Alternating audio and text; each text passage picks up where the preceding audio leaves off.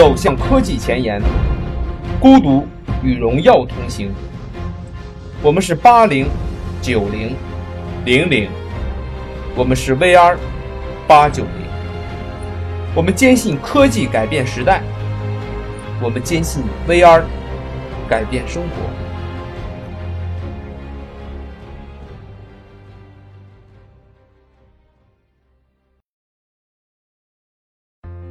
大家好，欢迎收听我们新一期的 VR 八九零解读，我是你的老朋友 Chrisa。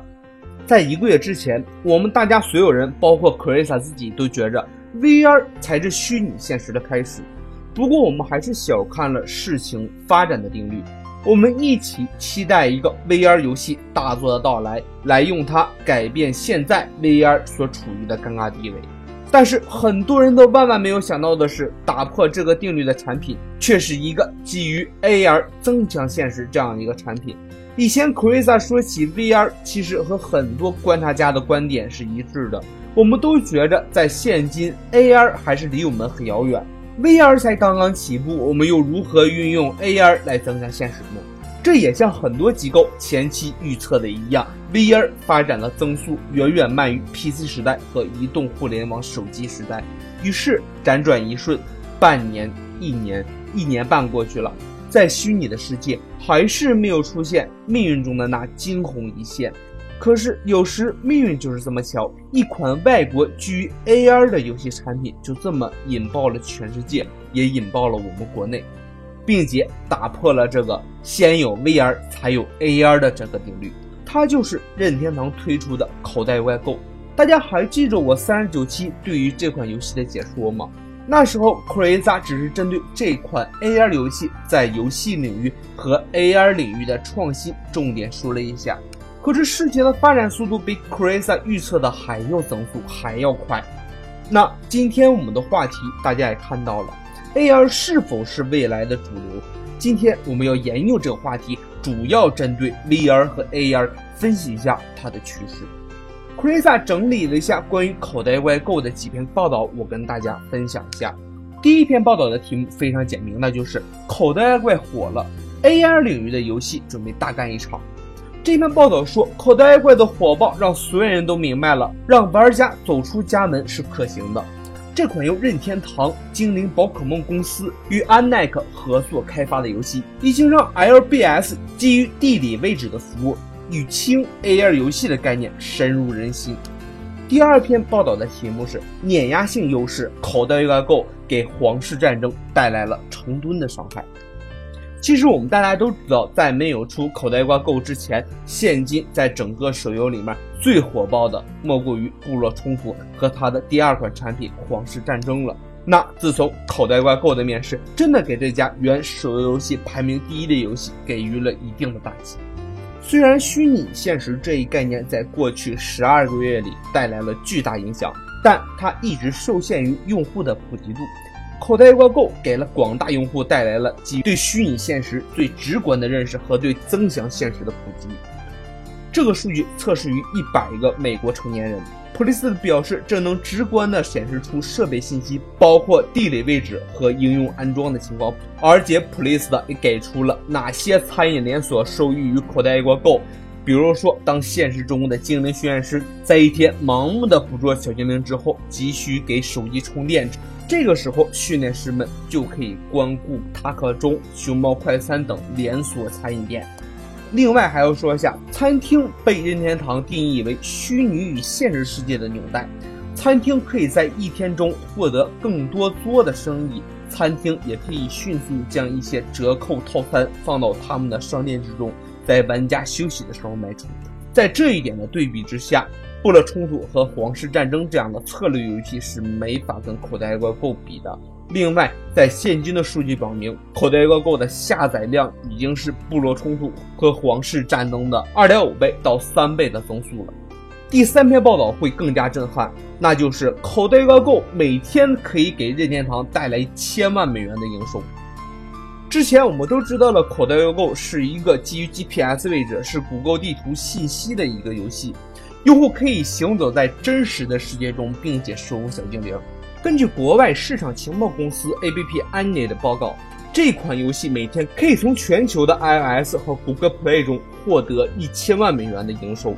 有趣的是，这家公司的数据显示，对于 iOS 和谷歌 Play 的其他游戏相比，口袋妖怪并没有产生实质性的持续影响。在美国自口袋妖怪发行以来，其他游戏的每日营收的确经历了短暂的低迷，但几天之后就会迅速回到原先的水平。而这家公司的对比数据主要针对《部落冲突》和《糖果粉碎传奇》或者是《海岛奇兵》这几个数据。那第四篇报道是昨天刚刚发布，那就是这款游戏实在是太火了，并且获得了吉尼斯世界纪录的五项认证。我给大家都念念，它都得了什么样的记录？八月十七日的消息，继口袋妖怪上线以来，除了受到了全球玩家的青睐。更是让任天堂的股价一路飙红，实现翻番，同时更是刺激了资本市场对于 AR 技术的投入。与此同时，这款口袋妖怪更获得了五项吉尼斯世界纪录的认证，其中自上线以来取得了两亿六百五十万美元的收入，被认定为上线一个月以来收入最多的手游，也是最快取得一亿美元收入的手游。据说仅仅用了二十天的时间。并且创造了上线一个月之后下载量达到了一亿三千万次，也取得了上线一个月之后最多国家下载排行第一。这个最多国家口袋怪购达到了约七十多个国家。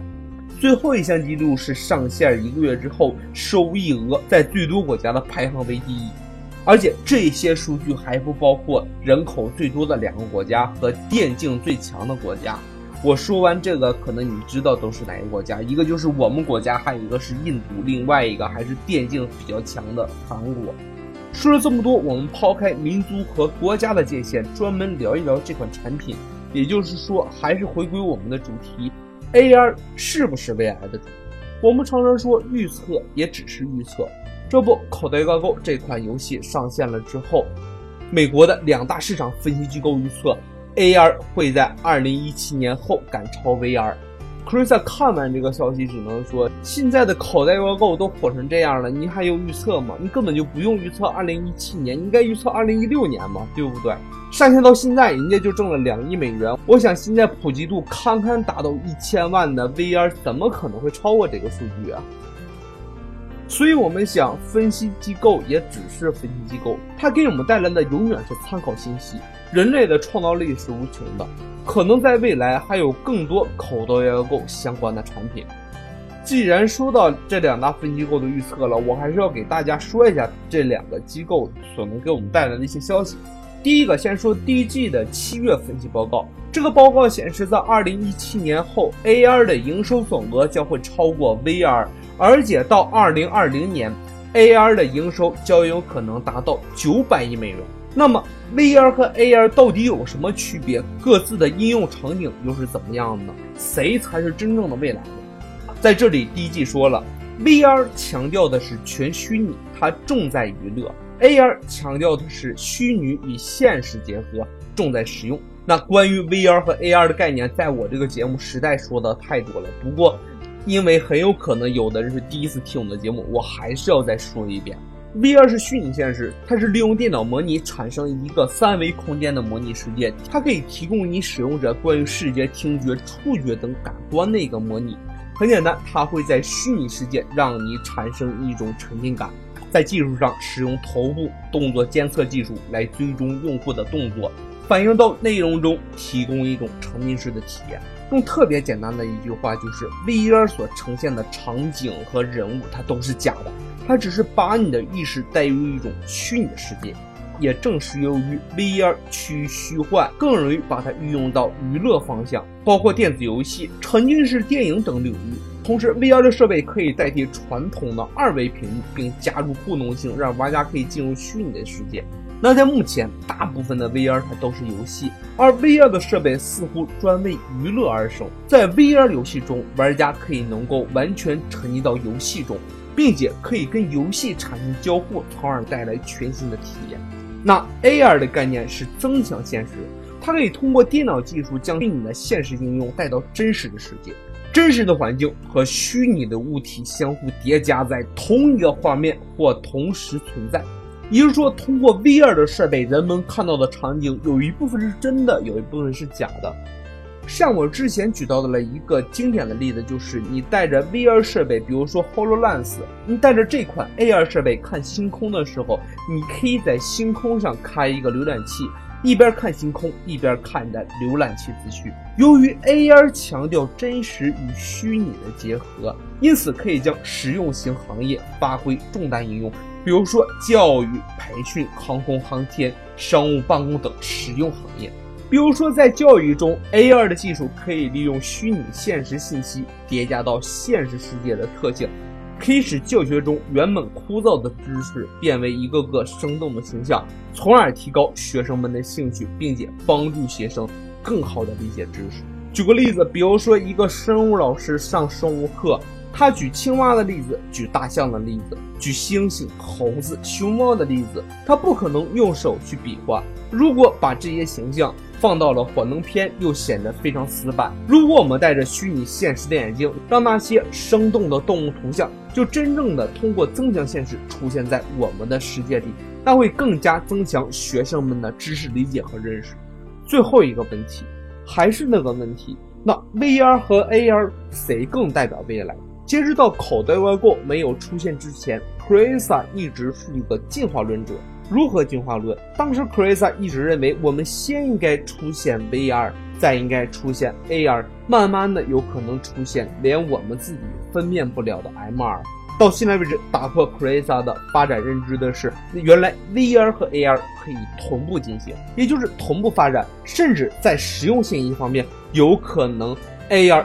可以超越 VR。我们先来看看 VR 现在取得的成就。从目前的发展看来，VR 产业的发展是比较快的，而且营收额比较大。特别是随着三大头盔 HTC Vive、Oculus Rift 以及 PlayStation 的 VR 的先后发售，一些优质的 VR 内容也紧跟其后，尤其是游戏影视领域，VR 的大作层出不穷。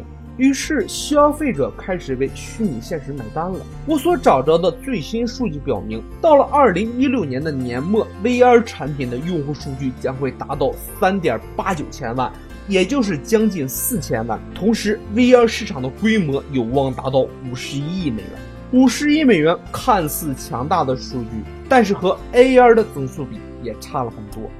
我们都知道，AR 可商用的产品不多，尤其是现在技术不成熟，市场规模并不大，而且具有代表性的 AR 公司包括微软、谷歌以及 AR 的初创公司 Matematic 等，他们还需要很长的一段路要走。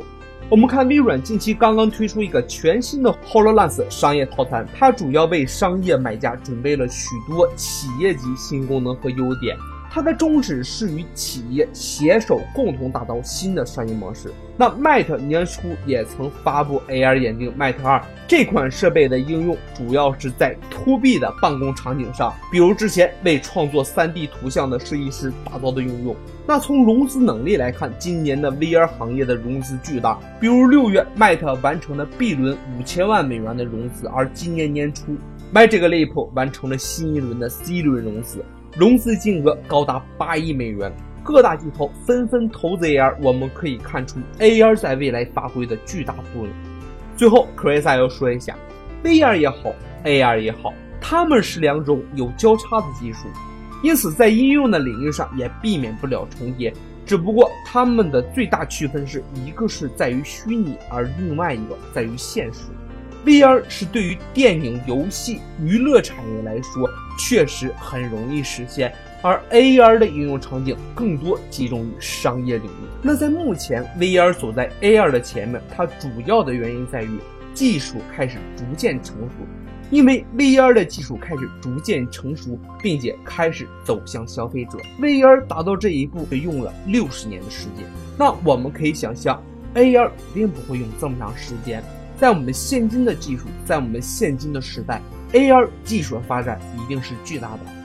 至于我们的未来到底是 AR 成为主流，还是 VR 成为主流，我们把它交给我们人类的创造力。